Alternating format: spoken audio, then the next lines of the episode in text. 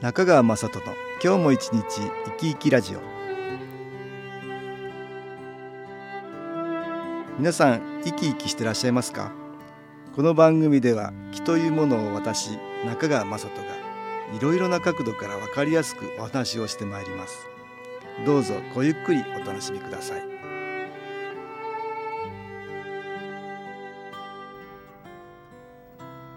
中川雅人の今日も一日生き生きラジオ。この番組は気のある生活あなたの気づきをサポートする株式会社 SAS がお送りします。おはようございます。株式会社 SAS の中川雅人です。第一生命保険が毎年恒例のサラリーマン川柳の作品を公募してベスト10を決めているんですが先日これが発表になったようです。第1位はいい夫婦今じゃどうでもいい夫婦。いい夫婦今じゃどうでもいい夫婦。だったようです。説明には結婚当初と大きく変わってしまった夫婦関係が読まれた川柳とあります。このどうでもいいというところがポイントでしょうか。私はお互いが冷え切った無関心な関係ということよりもお互いが空気のような存在というんでしょうか。空気は全くストレスにならずさらにはなくてはならないものと考えたいですね。以前新聞にこんなアンケート結果が出ていました。あなたは夫婦喧嘩をしますか？そんな問いに対して答えは夫妻とも3人に1人が喧嘩はほとんどしないと回答。ところが喧嘩にまでは至らなくても一歩手前のイラッとすることは多いようなんです。9割の妻が月1回はイラッとしてしまいますと答えてるんですね。毎日イラッとするっていう人も4人に1人そういう割合のようなんです。その原因は夫からすると悪気なく言ってしまった言葉にイラッとくるっていうんですよね。それでイラッと来てもですね喧嘩にならないのは夫が71.4%妻が50%の人が私が我慢して態度や言葉に出さないから喧嘩にはならないんですよって答えてるんですよね。我慢してるって言ってるんです。さらにはですね夫に言われて傷ついた一言っていう調査もあるんですね。1位は「君も太ったね」2位は「体調が悪いのにご飯はないの?」って聞かれることだって言うんです。3位は「家にいるんだから暇だろ」って言われるってことです。このような言葉が夫に言われて傷ついたって妻は言ってるんですね。一方夫の方も妻に言われてムッとした一言っていうのが調査記事が載ってました。1位は「うちはお金がない。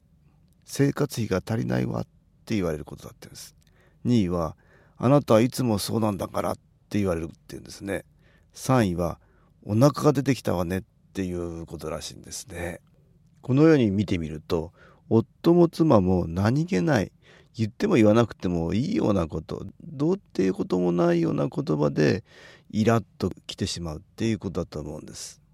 私はこの何気ない一言っていうのがポイントかなと思います。よく考えて言ってることだったら影響はないんですが何気なくというのはマイナスの気の影響を受けて知らないうちに口にしてるっていうことがあるんですよね。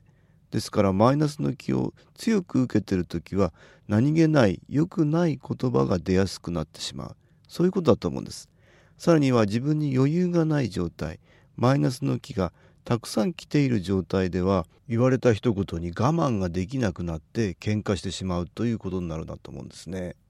ですから何気ない一言を言ってしまった方さらには言われてイライラっときた方どちらも相手の反応によってマイナスの気がどの程度自分に影響しているかっていうことがわかるわけです。そういう意味では夫婦という身近な存在は自分の状態を知るためのとってもいいお相手ということになるでしょうね。マイナスの気をためないようにさらには我慢によって強いマイナスの気をため込まないように。新機構のエネルギーというのは利用できるかと思います。それでは音楽に気を入れた CD 音機を聞いていただきましょう。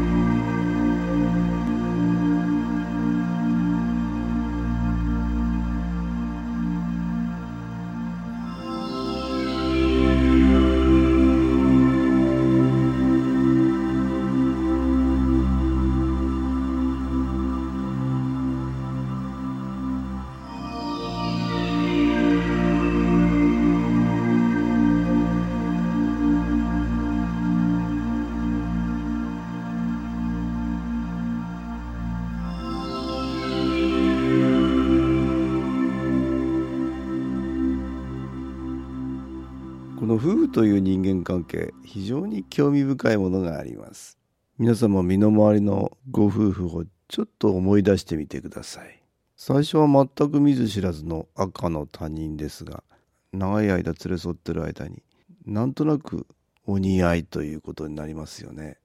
気が合うという言葉がありますがお互いに気の影響を与え合ってなんとなく馴染んでいくもんなんだと思うんですよね。どんな人も気のエネルギーを持っていて周りにそれを発しています。ですから気のエネルギーの影響を受け合う影響を与え合うっていうことがあるんだと思うんですよね。そしてだんだんと気が合う人になっていく。どんどんと気のエネルギーが変わっていくということですね。これは夫婦ばかりの話ではなくて身の回りにいるご縁のある方は皆そのように気を与え合う気を受けて自分自身が変わるっていう存在なんだと思うんです。ですから、えー、両親と子供の関係もそうです。えー、ご自分と兄弟の関係もそう。さらにはおじいさんおばあさんそのような大事な方々が身の回りにいてくれるということなんだと思うんですね。時にはそのような人間関係身近な人間関係が悪くなってしまうということがあるかと思います。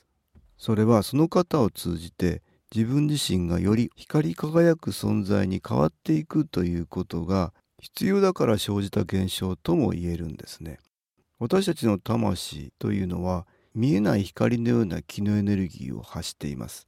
しかしこれはピカピカな状態ではないんですね。ところどころに曇りがあったりする。それを体というものを利用していろんなことに気がついて光り輝くように変わっていく。心がより豊かになっていくように変わっていく。というものなんですね。私たちは自分自身で曇りのところがなかなか分かりません。心の状態もどこが至らないのかなかなかわからないということがあります。本当はそこに気がついてあここが至らないんだというのが的確に分かればどんどんいい方向に変わっていけるんですがなかなかそこが分からないということがあるんですね。ところが曇りの部分にはマイナスの気が同調によって集まってきます。あるところまで集まってくるといろんな変調が現れるんですね。体に良くないことが起きたり気持ちにマイナスの心が湧いてきたり。つまりマイナスの気によって嫌顔でも気づかされるということがあるんですね。ですからマイナスの気というのも必要であるということですね。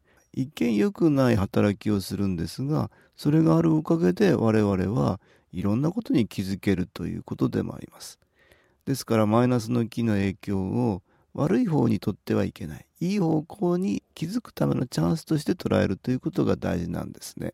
ただポイントはマイナスの気というのはじわじわ集まってきてしまう。じわじわ集まってきてしまうのでなかなかそれに気づけないっていうことがあるんですね。その時に気づかせていただけるのが身の回りの人ということになります。自分一人ではなかなかわからないことも身の回りの人がいてくれるおかげで気づくわかるということがあるんですね。例えば少しずつ疲れが溜まってきていた。最近家族の言葉にどうもイライラするなとかまた家族の誰かのことがすごく心配になってきてるとか家族のことを咎めたい気持ちになっているとか気がつけるっていうことはとっても素晴らしいことなんです。じわじわ溜まっていくマイナスの気がこのままどんどん知らないうちに溜まっていったらとっても大変なことになります。体に病気となって現れたり何かの事故に巻き込まれたりそのような大きな出来事は命取りにもなりかねません。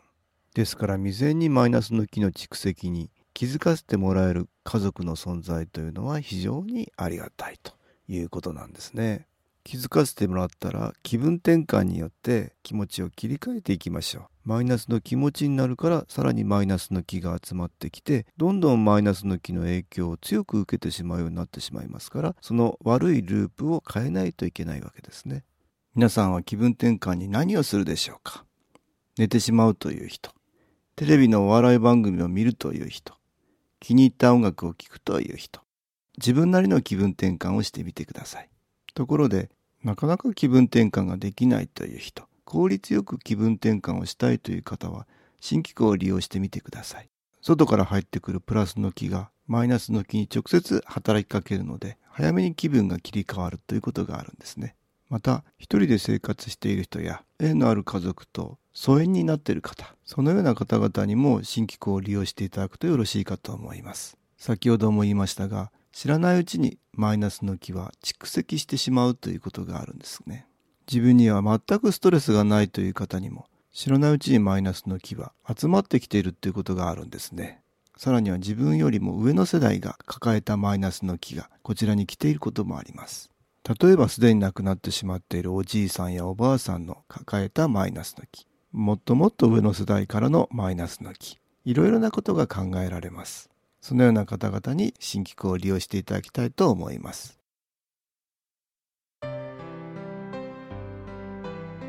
株式会社 SS は東京をはじめ札幌名古屋大阪福岡熊本沖縄と全国7カ所で営業しています。私は各地で無料体験会を開催しています。5月27日月曜日には東京池袋にある私どものセンターで開催します。中川雅人のお話と気の体験と題して開催する無料体験会です。新気候というこの気候に興味のある方はぜひご参加ください。ちょっと気候を体験してみたいという方体の調子が悪い方ストレスの多い方運が良くないという方気が出せるようになる研修講座に興味のある方自分自身の気を変えるといろいろなことが変わります。気は目に見えるものでも科学で測定できるものでもありません。体験して徐々に理解が深まるものです。そのきっかけにしていただけると幸いです。5月27日月曜日午後1時から4時までです。住所は豊島区東池袋1-30-6池袋の東口豊島区役所のすぐそばにあります。